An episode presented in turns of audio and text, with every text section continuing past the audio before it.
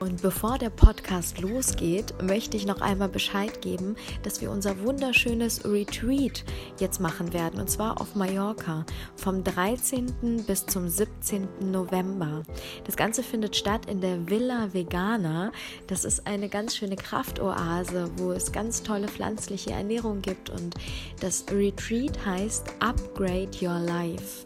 Warum wir das Ganze machen, ist gerade passend zum Herbst, weil der Herbst eine ganz wundervolle Jahreszeit ist, um unliebsame Sachen loszuwerden. Und genauso wie die Bäume ihre Blätter verlieren, so können auch wir Sachen einfach loslassen, weil die Natur macht es uns so wunderbar vor. Und diesen Herbst können wir einfach dafür nutzen, um uns nochmal neu zu orientieren, damit wir nächstes Jahr ganz, ganz frisch und neu losstarten können. Das heißt, im Business, was wollen wir? Wie können wir uns ausrichten? Was sind wirklich unsere Leidenschaften? Wo wollen wir wirklich hin? Dass wir eine Bewerbung nochmal an uns selber schreiben und dass wir vor allen Dingen die Beziehung stärken, die Beziehung zu uns selbst stärken.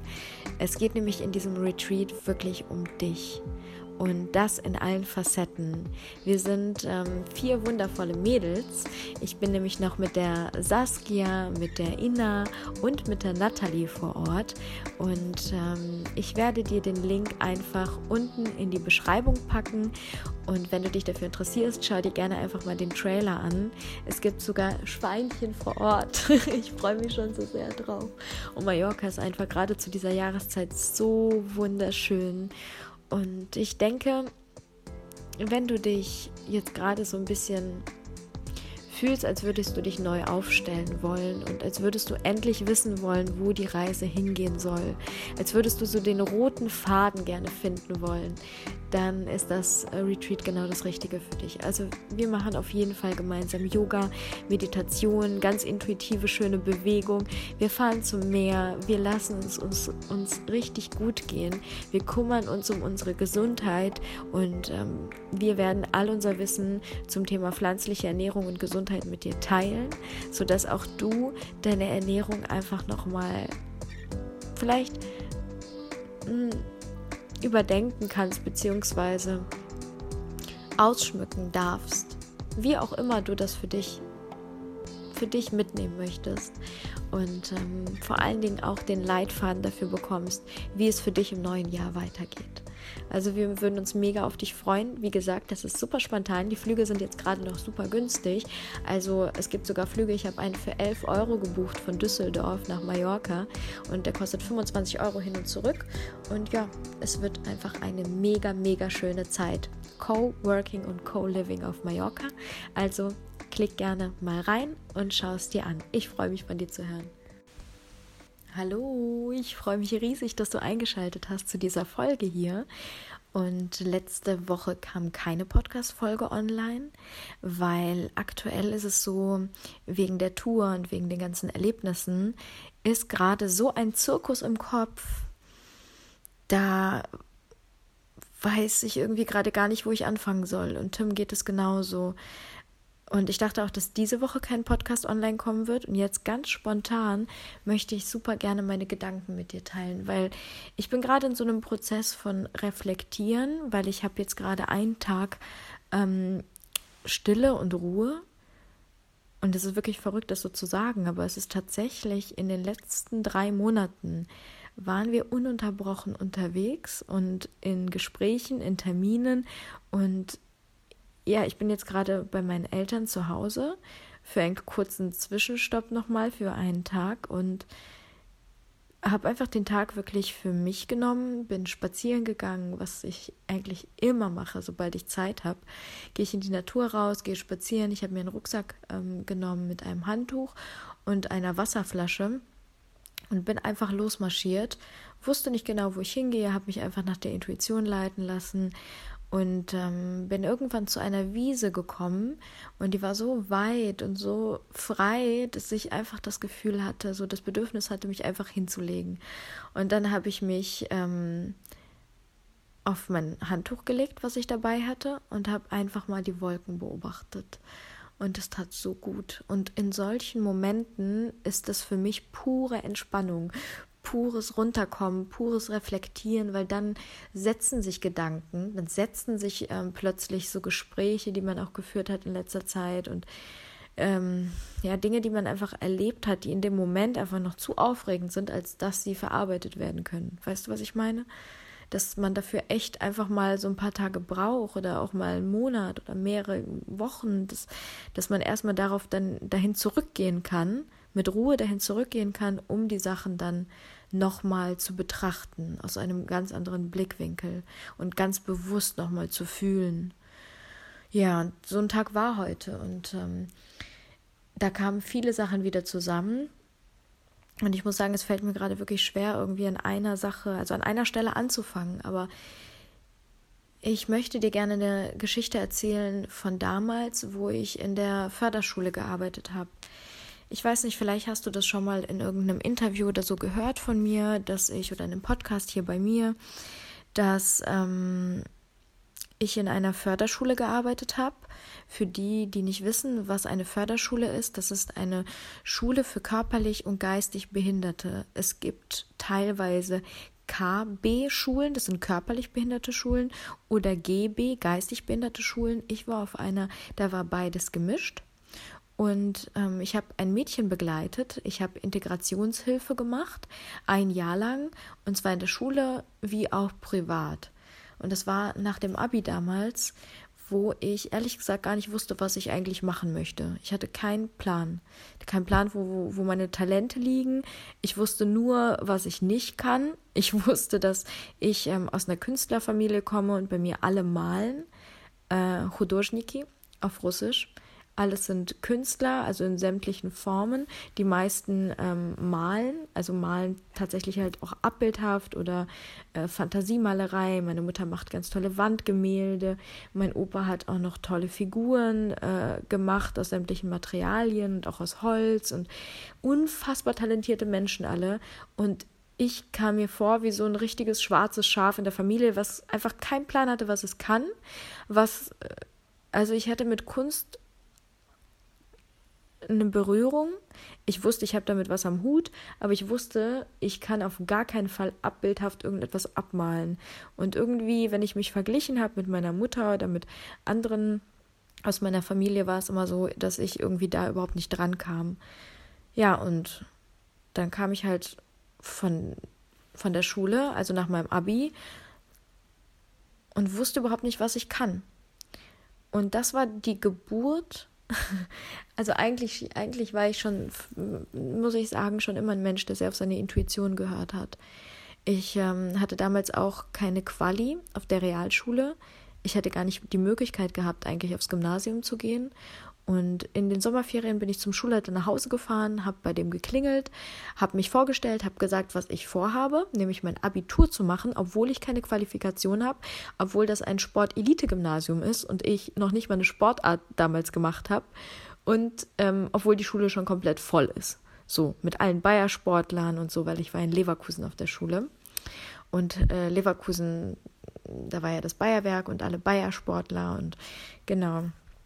Und letztendlich habe ich es geschafft, diesen Menschen dazu zu überzeugen, davon zu überzeugen, von, von meiner, von meinem, von meiner Vision, dass ich mein Abitur mache. Und er hat mich eben, ähm, er hat mir die Chance gegeben, wofür ich sehr, sehr dankbar bin.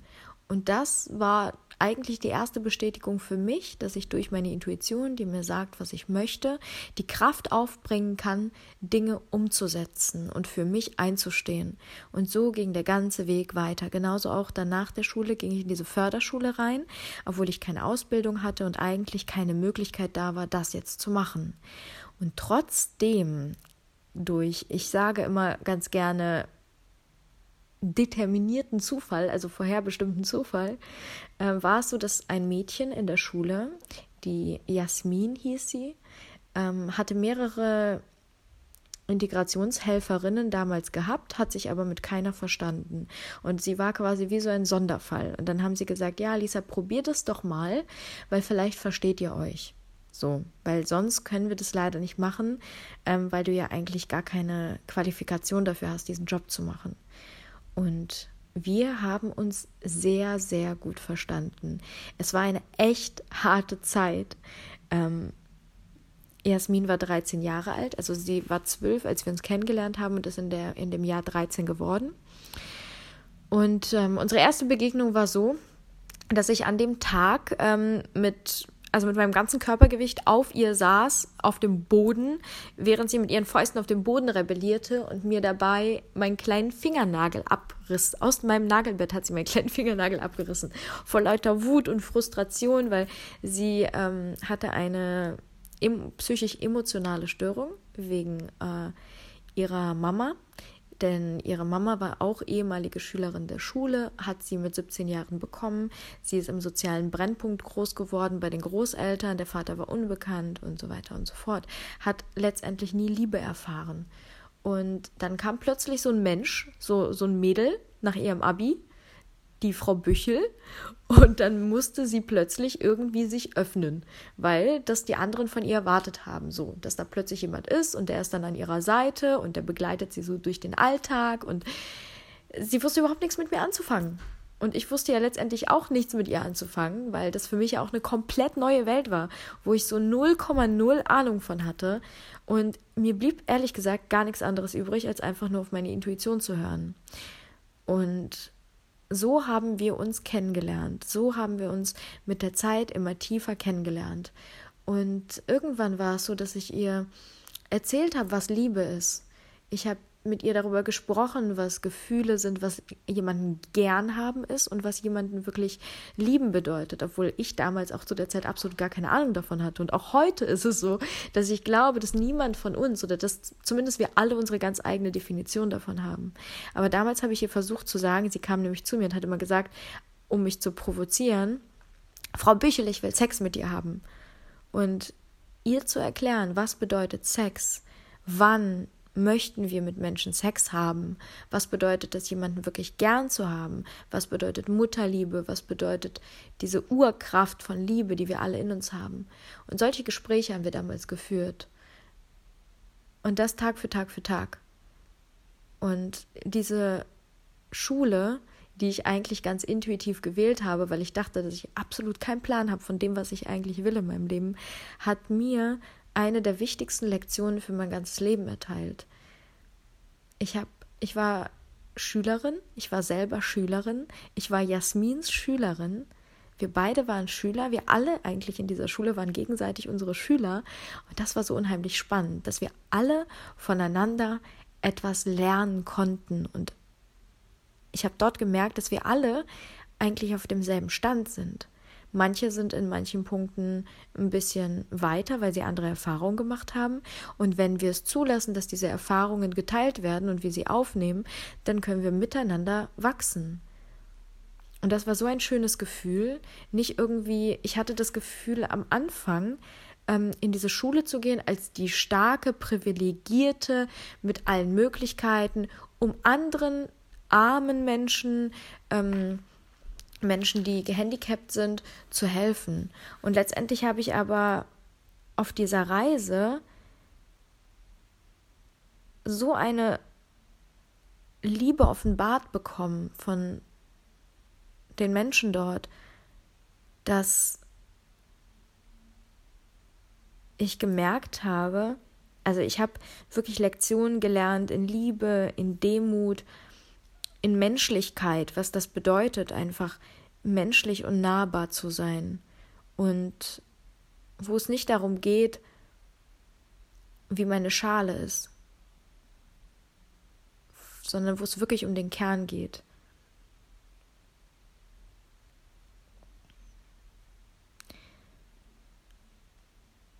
Und ich habe dort gelernt, eben nicht durch diese Stärke, wo ich dachte, dass ich die Starke bin und durch diese Stärke anderen helfen kann, sondern dass ich eigentlich durch meine Schwächen, durch meine Unzulänglichkeiten und auch durch meine Verletzbarkeit viel besser anderen Menschen dienen kann.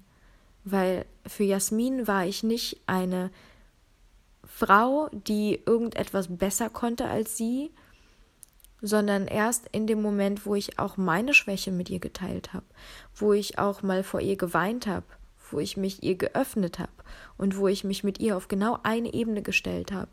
Erst das war der Moment, wo sie mir wirklich zugehört hat, wo sie Respekt empfunden hat, wo plötzlich ein Zugang war zu ihrem Herzen und auch zu meinem Herzen.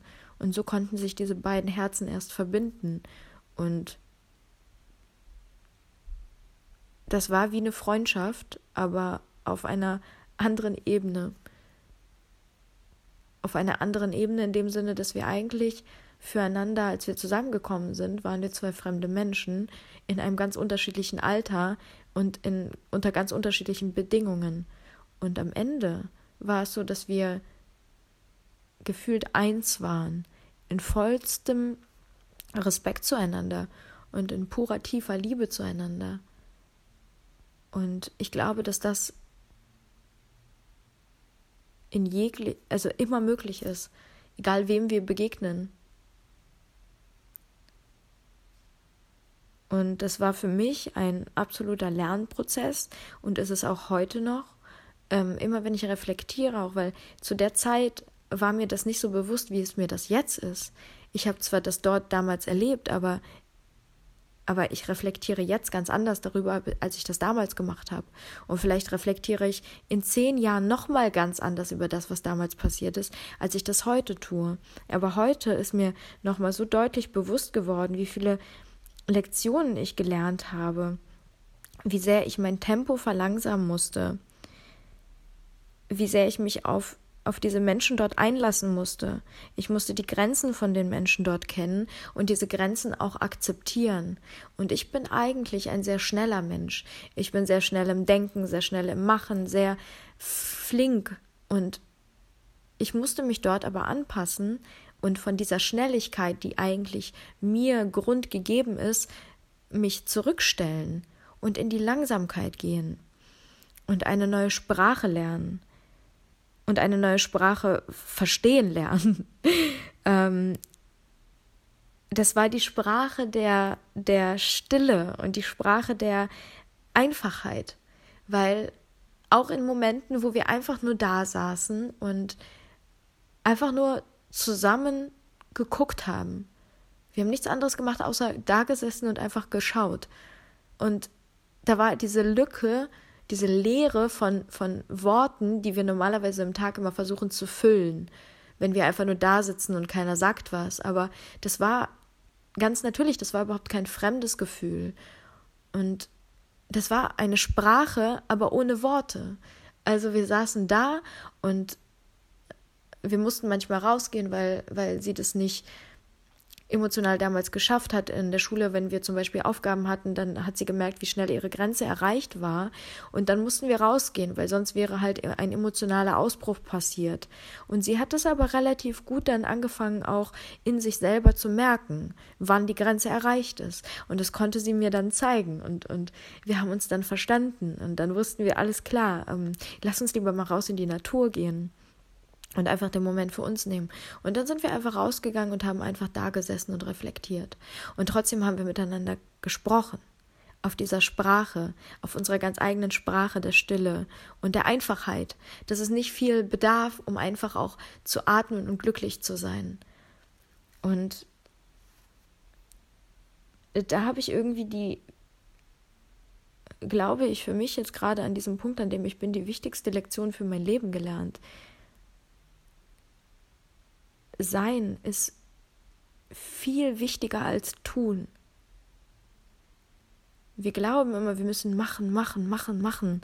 Aber das Sein ist viel wertvoller in seiner Ganzheit, weil es viel nachhaltiger ist. Weil Sein ist einfach immer. Und im Tun ist oft Druck. Und im Sein ist Leichtigkeit und Einfachheit. Und das hat mich so sehr daran erinnert, an die Momente, die ich mit meiner Oma hatte, weil immer wenn ich mit meiner Oma bin, ist das für mich irgendwie so ein Gefühl von, ich muss überhaupt nicht genügen, weil ich genüge, wie ich bin. Ich muss nichts dafür tun, ich muss sie nicht überzeugen, ich muss sie nicht irgendwie krampfhaft. Nein, das funktioniert. Wir sehen uns, wir gehen spazieren und alles ist gut. Und wir erfreuen uns an Kleinigkeiten, wir erfreuen uns an Schafen, die wir sehen, wir freuen uns daran, wenn wir einander einfach in den Arm nehmen und ich hake mich meistens bei meiner Oma beim Spazierengehen ein. Und das ist so eine warme, schöne Verbundenheit. Oder wenn, wenn sie mir einfach so die Haare wegstreicht aus dem Gesicht und wenn wir einfach zusammen lachen über, über so Sachen, sie erzählt immer sehr gerne. Meine Oma ist sehr weise.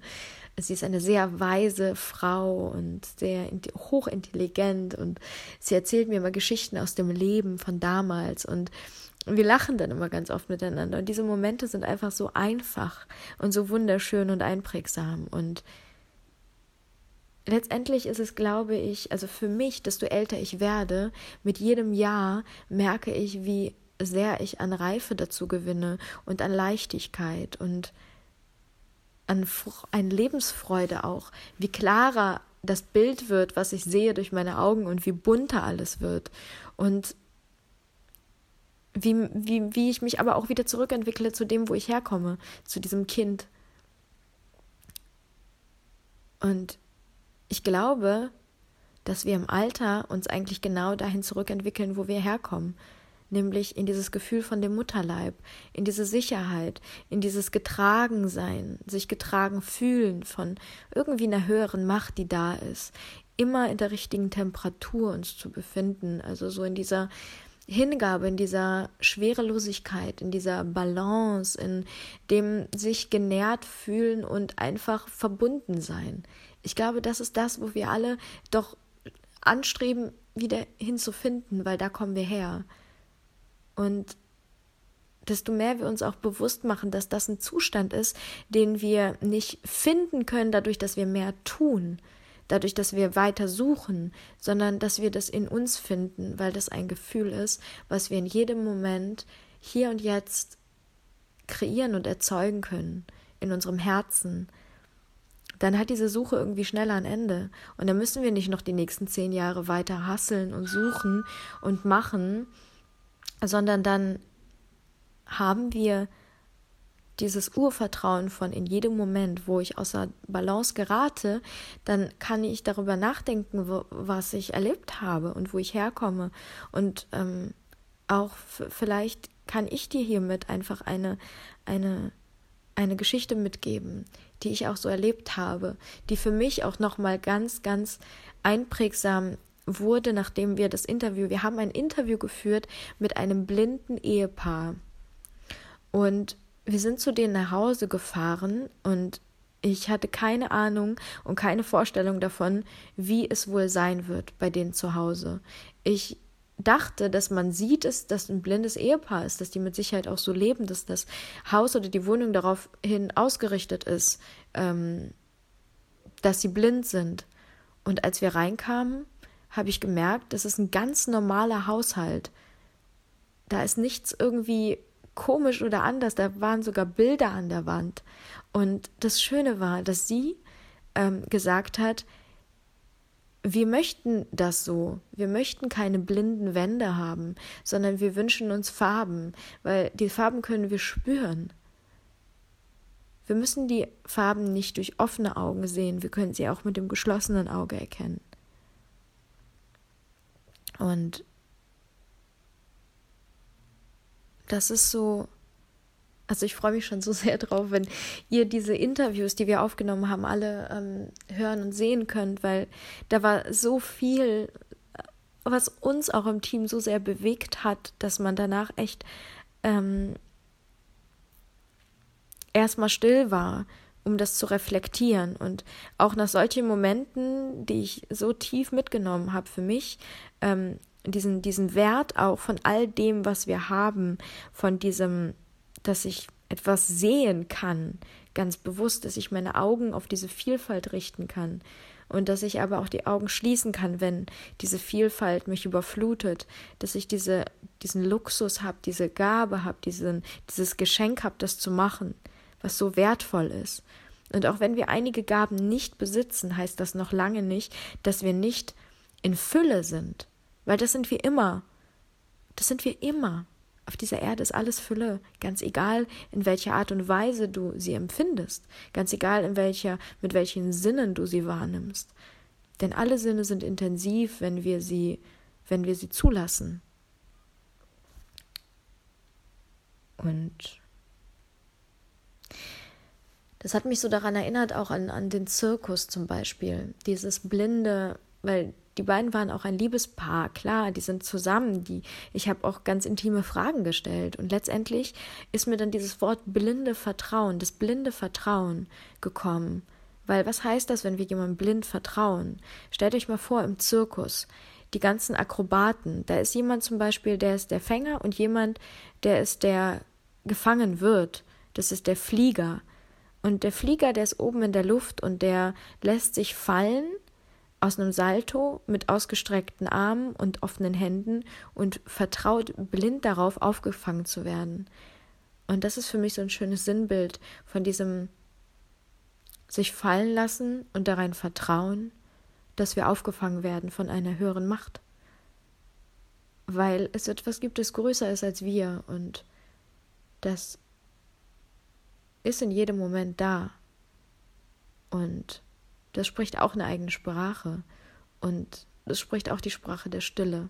Denn wenn wir still werden, erst dann können wir das wirklich empfinden.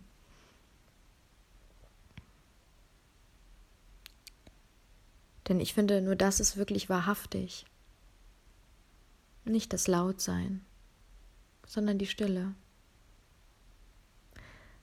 Also wünsche ich dir jetzt gerade auch, dass du vielleicht im nächsten Moment einfach noch einmal ganz, ganz still werden kannst. Dass du dir das erlaubst, einfach still zu sein. Und vielleicht nimmst du dir auch heute einfach mal ein Handtuch mit und ein oder eine Decke und ein, eine Flasche Wasser und gehst einfach mal los, lässt dich von deiner Intuition leiten und Vielleicht findest auch du einen kleinen Kraftort, wo du dich niederlassen möchtest, um einfach mal die Natur zu beobachten und einfach mal zu schauen, was auch bei dir passiert. Und vielleicht reflektierst auch du Momente aus deinem Leben, die vielleicht auch schon etwas länger her sind, nochmal auf eine ganz neue Art und Weise. Und dabei wünsche ich dir ganz, ganz, ganz viel Spaß.